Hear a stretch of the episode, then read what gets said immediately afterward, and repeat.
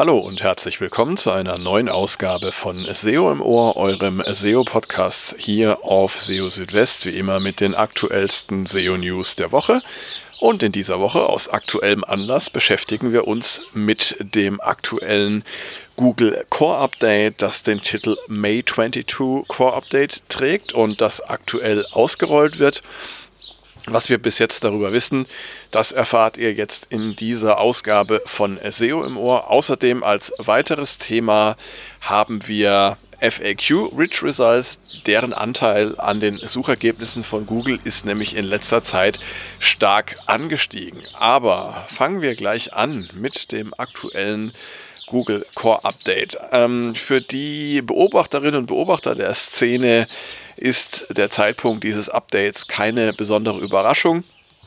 Denn ähm, wie ich ja auch schon mehrfach berichtet hatte, ist die Wahrscheinlichkeit, dass Google ein Core-Update ausrollt in den Monaten Mai und Juni besonders hoch und von daher war zu erwarten, dass jetzt demnächst ein solches Update mal wieder fällig ähm, ist, äh, zumal das letzte Update dieser Art schon einige Zeit zurückliegt. Das war nämlich im November des letzten Jahres. Jetzt ist es also soweit. Das May 22 Core Update wird aktuell ausgerollt. Das hat Google am Mittwoch, den 25. Mai, verkündet und ähm, ja auch schon wenige Stunden nach Bekanntgabe dieses Updates konnte man erste Bewegungen auf den Suchergebnisseiten sehen, doch dazu nachher mehr. Ähm, zunächst einmal noch allgemein zu diesem Update. Das wird zwischen einer und zwei Wochen dauern. Das heißt, der Rollout wird ähm, maximal zwei Wochen äh, dauern. Und wie wir ja wissen aus früheren Updates dieser Art, kann man die ähm, Ergebnisse oder die Auswirkungen des Updates wirklich erst dann bewerten, wenn es dann auch tatsächlich abgeschlossen ist. Das heißt, Entwicklungen, die sich zu Beginn des Updates zeigen, die können sich im Laufe des Rollouts abschwächen oder sogar ins Gegenteil umkehren. Das heißt, aus Ranking-Verlusten am Anfang können Ranking-Gewinne am Ende werden und umgekehrt, sodass es natürlich jetzt immer äh, schwierig ist, ähm, Prognosen zu stellen, was denn letztendlich bei diesem Update herauskommen wird. Immerhin hat Google diesem Core-Update mal wieder einen neuen Blogbeitrag spendiert und da noch einige ja, hilfreiche Informationen ähm, äh, veröffentlicht, die jetzt nicht besonders neu sind. Das sind alles Dinge, die auch schon bei früheren Updates immer mal wieder erwähnt wurden, aber in dieser Form zusammengefasst ist es, ähm, glaube ich, ganz gut, wenn man das sich auch nochmal vergegenwärtigt. Und ähm, Google betont da, dass eben Core-Updates ähm, die Suche insgesamt verbessern äh, sollen und dass damit eben auch dem natürlichen Wandlungsprozess des Webs ähm, begegnet werden soll. Ähm, das Google Core Update betrifft keine bestimmten Websites. Ähm, nichtsdestotrotz kann es eben zu Veränderungen kommen, ähm, wie sich die Websites in der Suche entwickeln. Und das ist eben auch der Grund, warum Google solche Core Updates tatsächlich dann ähm, auch bekannt gibt. Äh, interessant ist natürlich, es gibt auch andere Google-Updates, die ebenfalls Auswirkungen haben auf die Suche, die werden nicht bekannt gegeben, aber ja, bei diesen breit ähm, angelegten Core-Updates, da ist es dann eben äh, so. Und ähm, man möchte auch verhindern, dass jetzt die Leute anfangen, wild irgendwelche äh, Probleme äh, zu lösen, die vielleicht gar nicht da sind, weil ihre äh, Website an Sichtbarkeit verloren hat. Ähm, Google betont auch wieder, dass es in vielen Fällen so sein kann, dass es überhaupt nichts zu beheben gäbe.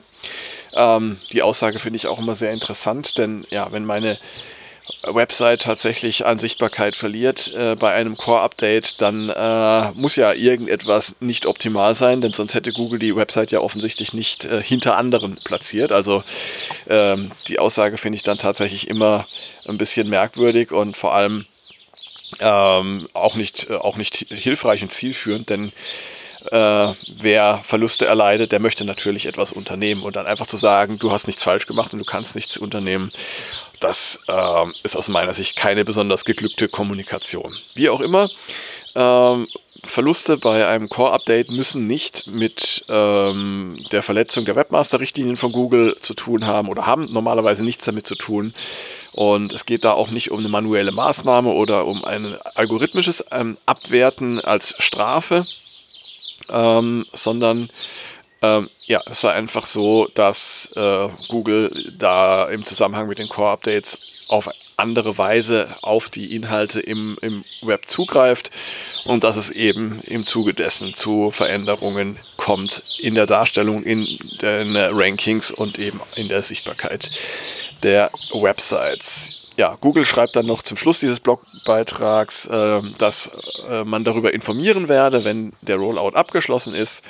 Und ähm, man könne außerdem in einem Forum, was da verlinkt ist, auch noch seine äh, Meinung kundtun oder Feedback geben.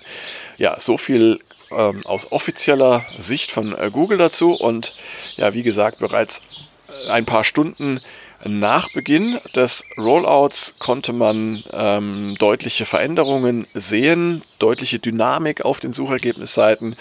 Wie so oft sichtbar mit verschiedenen Ranking-Trackern oder SEO-Tools, wie zum Beispiel Rank äh, Ranger oder auch ähm, SERP Metrics. Rank Ranger zeigt also einen sehr starken Ausschlag für den 26. Mai sowohl in der mobilen als auch in der Desktop-Suche. Auch bei Submetrics ging die Kurve der Dynamik deutlich nach oben, ähm, bereits am 25. Mai. Und interessant finde ich auch die Darstellung von SEMrush Sensor. Da kann man nämlich für, auch für Deutschland oder für deutsche Suchergebnisseiten von Google ähm, die Dynamik sich anschauen. Und da ging es also auch sehr stark nach oben.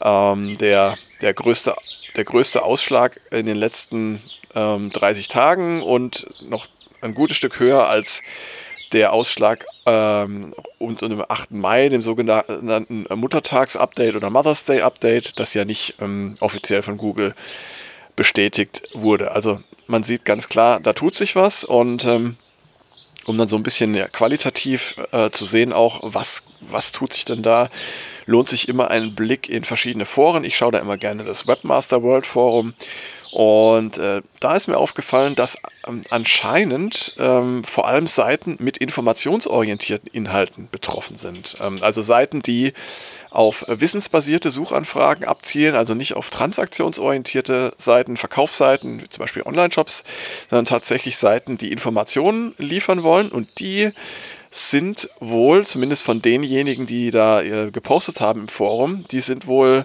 äh, nach unten äh, gerankt worden.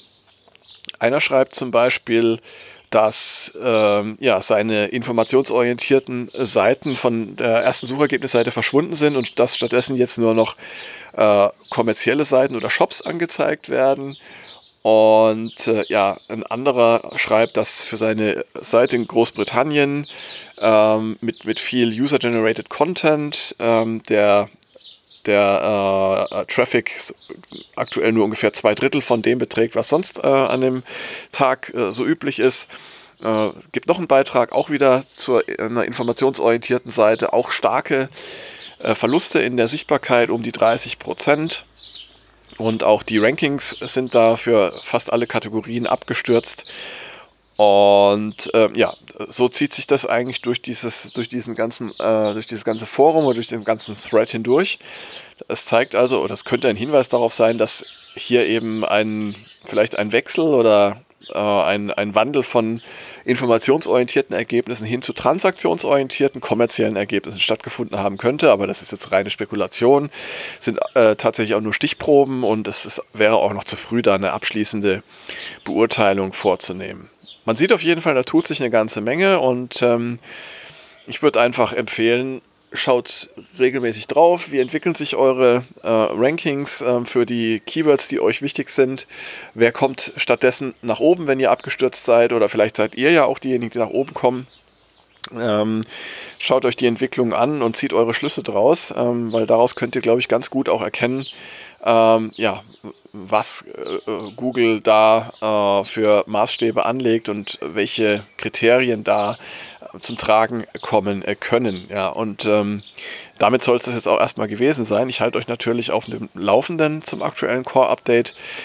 Ähm, und ja, mal schauen, wie sich das Ganze noch so entwickeln wird.